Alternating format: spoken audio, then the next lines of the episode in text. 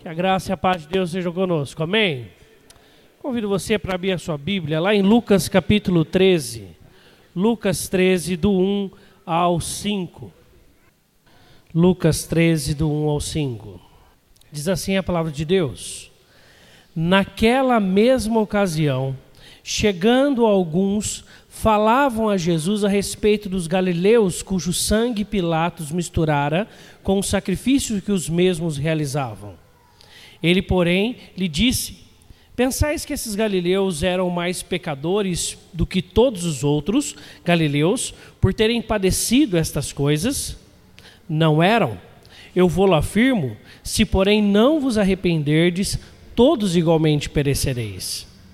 Ou cuidais que aqueles dezoito sobre os quais desabou a torre de Siloé e os matou eram mais culpados que todos os outros habitantes de Jerusalém? Não eram eu vou-lo afirmo, mas se não vos arrependerdes, todos igualmente perecereis. Vamos orar?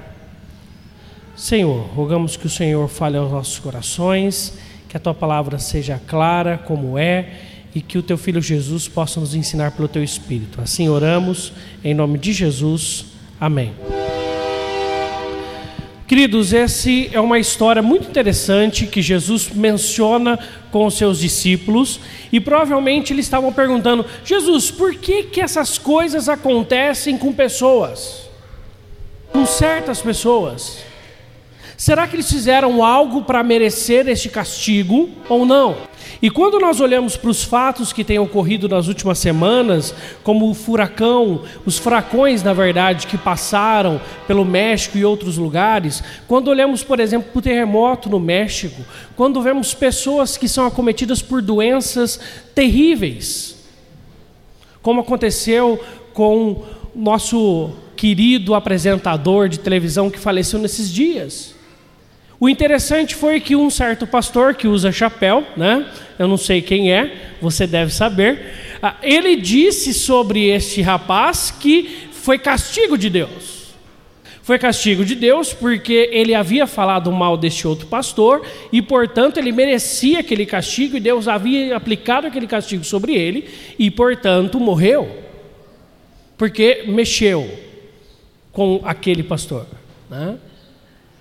Só que quando perguntaram isso para Jesus, a resposta de Jesus foi um pouco diferente. As pessoas chegaram falando assim: Jesus, sabe aqueles galileus? Eles estavam oferecendo o seu sacrifício. Pilatos, por outro motivo, por qualquer outro motivo, simplesmente chegou, mandou matá-los, ao ponto do sangue deles se misturarem com a oferta deles, com o sacrifício, e eles morreram numa tragédia apenas para Pilatos mostrar o seu poder sobre nós. Eles são culpados. Eles são culpados. Com certeza, eles estavam fazendo o sacrifício errado, da maneira errada, ou eles são mais pecadores. E aí Jesus fala assim: vocês acham que eles eram mais pecadores que vocês? Ou de que qualquer outro galileu? Não eram. Eu vou-lo afirmo: se não vos arrependerdes, igualmente perecereis. E é legal que depois Jesus de contar uma situação que é provocada por alguém, conta também dessas histórias de tragédias quase que naturais ou tragédias que ocorrem. Jesus vira e fala: Ou cuidais que aqueles 18 sobre os quais desabou a torre de Siloé e os matou eram mais culpados que todos os habitantes de Jerusalém? Lá em Jerusalém tinha uma torre chamada Siloé. E alguns estavam ali perto, por má construção ou por efeitos da natureza ou por qualquer outro efeito, aquela torre desabou. E ela era tão alta e tão pesada que caiu sobre 18 homens e os 18 não resistiram. E aí Jesus fala assim: Vocês acham que eles eram mais pecadores? Não eram. Eu vou-lo afirmo: se todos igualmente não vos arrependerdes, igualmente perecereis. Jesus nos ensina três princípios sobre o mundo atual e o mundo futuro. O primeiro princípio é: o nosso mundo atual é contaminado pelo pecado. O verdadeiro problema do nosso mundo, o verdadeiro problema meu e seu, o verdadeiro problema nosso, pelo qual nós devemos lutar contra e estarmos abismados por ainda cometermos, é o pecado. Este é o nosso problema. Tá? E por isso, Jesus ele faz, pra, faz a gente olhar para nós mesmos e falar assim: aonde está o seu pecado? A segunda questão que Jesus nos ensina é que esse pecado não afetou apenas a vida das pessoas, mas toda a estrutura do mundo. Quando nós olhamos para aquilo que Jesus veio fazer neste mundo, o evangelho de Jesus a ser pregado não tem a ver apenas com a vida das pessoas. Mas, por exemplo, quando nós lemos lá em Romanos que a natureza anseia pela revelação dos filhos de Deus. E quando se dará isso? Na volta de Jesus. A própria natureza anseia por isso. E nós vemos as catástrofes naturais explicando isso. Nós vivemos um mundo onde o pecado atingiu de tal maneira que ele trouxe uma desordem geral. E nós, então, como portadores da mensagem do Evangelho, de arrependimento, devemos clamar ao mundo para se arrepender, para que nós vivamos uma vida melhor ainda, ou pelo menos uma vida melhor do que muitos têm vivido ou do que o pecado promove. Jesus ensina então que o problema é o pecado, que o pecado atingiu o mais central da vida e todas as áreas, e não apenas a humana, mas até a própria criação. Mas Jesus ensina uma outra coisa. Nos textos anteriores, Jesus está falando sobre a volta de Cristo, a volta dele mesmo, sobre os sinais dos fins dos tempos. E aí Jesus está dando então uma esperança para nós. Jesus fala: é, enquanto você aqui viver, mesmo você sendo cristão, mesmo você sendo uma pessoa de boa índole, você será cometido por tragédias. Situações ruins vão acontecer na sua vida às vezes, por uma má escolha sua, e a gente erra também nas nossas escolhas, e nós recebemos a sua consequência, às vezes não. Às vezes, porque nós vivemos neste mundo caído. Se não fosse assim, nós não nos resguardávamos tanto.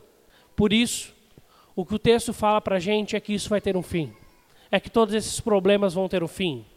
É que todas essas mentiras em nome de Deus, como nós falamos lá no começo, também vão ter um fim. Também vão ter um fim e nós vamos poder estar com o nosso Deus eternamente.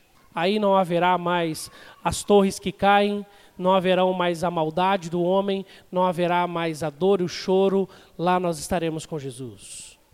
Por isso, volta a ser importante o arrependimento, uma vida com Deus, o andar com Deus, a pregação do Evangelho a todo mundo, porque este é verdadeiramente o problema do homem é o que traz todas essas mazelas, é o que traz todos os problemas que nós vivemos. Nós precisamos pregar o Evangelho e vivermos a partir dele. Amém? Vamos orar? Coloque sua vida diante de Deus. Senhor, nós, neste momento, intercedemos por aqueles que sofrem. Oramos pelos nossos irmãos e irmãs, seres humanos do México. Pessoas, Senhor Deus, que têm sofrido, que têm passado por dias de dificuldade, dias terríveis promovidos pelo terremoto. Nós oramos por aqueles também nas outras ilhas, no México, também, Senhor Deus, no sul dos Estados Unidos, que também foram atingidos pelos furacões, que o Senhor cuide deles, que as ajudas possam chegar de fato até eles, que o Senhor possa ampará-los, Senhor Deus, nestes momentos. Nós oramos também por todos aqueles que são acometidos por desastres naturais, por acidentes, por doenças terríveis, nós colocamos diante do Senhor.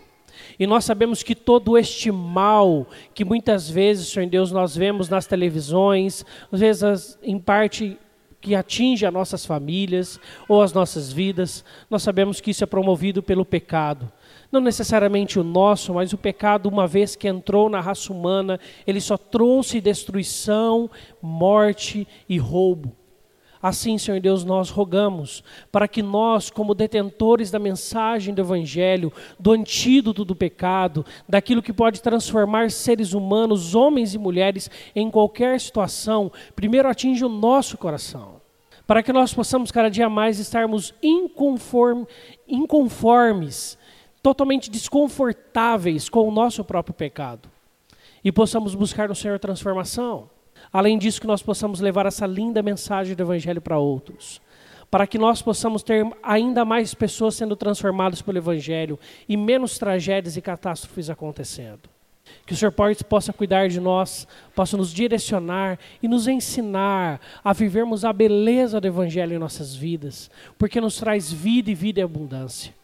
E todas as ofertas do pecado, por mais aparentemente boas que elas pareçam, elas são terríveis e destrutivas. Ensina-nos a viver pelo Evangelho, ensina-nos a viver por Jesus, hoje e sempre. Em nome dele oramos. Amém.